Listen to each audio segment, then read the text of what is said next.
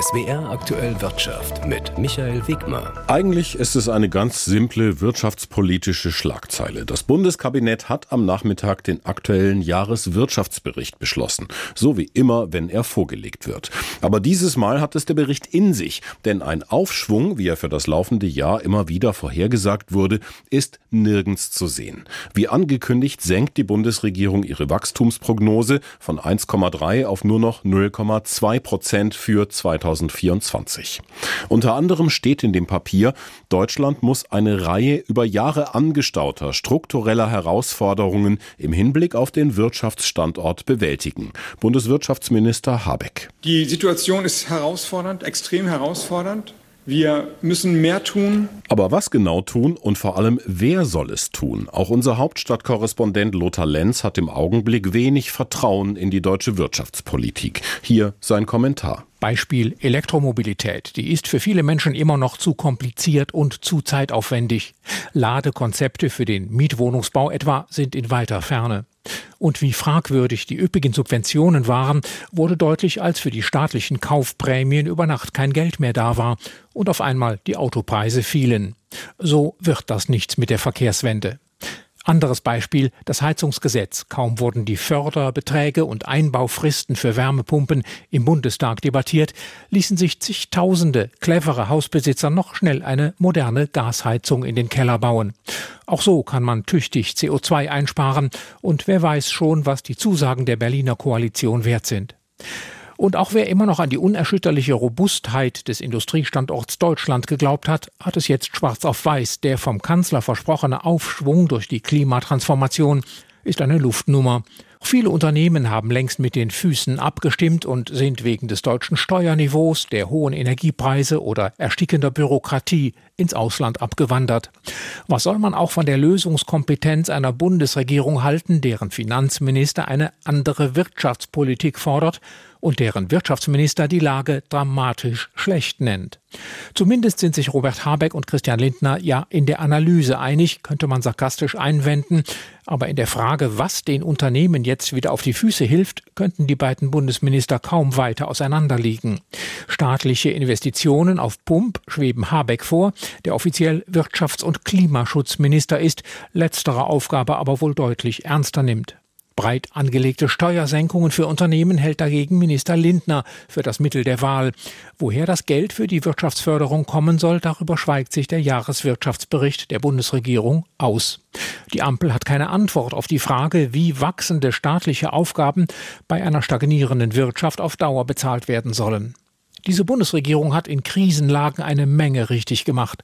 Sie hat die Pandemie bewältigt, sie hat die Gasversorgung auf sichere Füße gestellt, sie hat sich entschieden auf die Seite der Ukraine gestellt.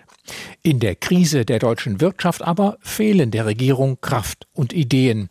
Und es wird immer deutlicher, wie wenig zwei der drei Parteien, Grüne und FDP, zusammenpassen in ihrem Verständnis von Bürgern, Staat und Wirtschaft. Fortschrittskoalition hat sich die Ampel zu Beginn mal genannt. Was sie heute noch zusammenhält, ist die schiere Not. Der Kommentar von Lothar Lenz zum Jahreswirtschaftsbericht Kein Aufschwung, keine Ideen. Wenn wir uns mal die Internetgeschwindigkeit weltweit anschauen, dann liegt Deutschland nur auf Platz 53 mit knapp 93 Mbit pro Sekunde im Schnitt. Ganz vorne Singapur, Hongkong, China oder die USA. Und in den Top 10 befinden sich überhaupt nur drei europäische Länder mit Island, Frankreich und Dänemark. Das soll sich ändern. Die EU-Kommission hat heute ihren Plan vorgelegt. Schnelles Internet für alle. Bis 2030 soll jeder Europäer, jede Europäerin einen Gigabit 100-Bit-Anschluss haben, denn die jetzige Infrastruktur sei für immer mehr digitale Anwendungen nicht ausreichend, haben EU-Wettbewerbskommissarin Vestager und Binnenmarktkommissar Breton bei ihrer Präsentation in Brüssel gesagt. Große Ambitionen, die ausgebremst werden könnten, dadurch, dass das Netz häufig genug noch an nationalen Grenzen Halt macht, so Vizekommissionspräsidentin Margrethe Vestager. Telekommunikationsunternehmen sind hauptsächlich auf nationaler Ebene tätig. Und ich denke, das haben wir alle schon gemerkt. Wenn wir durch Europa reisen, stellen wir fest, dass es an der Grenze Verbindungslücken gibt. Wir haben 27 nationale Märkte mit unterschiedlicher Netzarchitektur, unterschiedlichem Grad der Netzabdeckung und teilweise auch noch unterschiedlicher Regulierung. Und genau diese Fragmentierung ist inzwischen eine verpasste wirtschaftliche Chance für Europa. Kernziel der Kommission ist also, den Weg zu ebnen zu mehr grenzüberschreitenden Fusionen der Telekommunikationsanbieter in Europa. Mehr grenzüberschreitende Angebote sollen dadurch entstehen, sodass sich für die Unternehmen die großen, entscheidenden Investitionen lohnen. Dazu hat auch die EU-Kommission eine Art Strategieschwenk hinter sich. Gestern erst hatte sie grünes Licht für die Fusion des französischen Telekom-Riesen Orange mit dem spanischen Konkurrenten Masmovil gegeben. Zuvor hatte die EU solch große Übernahmewünsche wegen Wettbewerbsbedenken eher gestoppt. Die zweite wichtige Säule sind die Kabel. 99 Prozent des gesamten Datenverkehrs der EU werden über Unterseekabel abgewickelt, so Westhager. Für unsere tägliche Kommunikation, für militärische Operationen oder für globale Finanzbewegungen. Diese Kabel sind eine entscheidende strategische Infrastruktur, auch wenn wir im Alltag vielleicht nicht an sie denken. Und die Kabel müssen beides bewältigen, einen immer weiter steigenden Bedarf an Bandbreite und neue Sicherheitsbedrohungen von Hacking bis hin zur Überwachung. Mehr Instandhaltung, mehr Sicherung, mehr Pflege sei also nötig, so die beiden EU-Kommissare, und immer mehr Andockpunkte rund um die Ostsee, an der dänischen Küste, der irischen Küste und an den Mittelmeerküsten. Bis 2030 sollen alle Haushalte Internet in Gigabit-Geschwindigkeit empfangen. Bisher sind rund 80 Prozent der Europäerinnen und Europäer mit dem Mobilfunkstandard 5G versorgt. Gerade beim Glasfaserausbau bescheinigte die EU-Kommission im vergangenen Jahr Deutschland schwere Mängel. Bundesweit liegt die Abdeckung demnach bei 19 Prozent und damit weit unter dem EU-Schnitt von 56 Prozent Glasfaserabdeckung.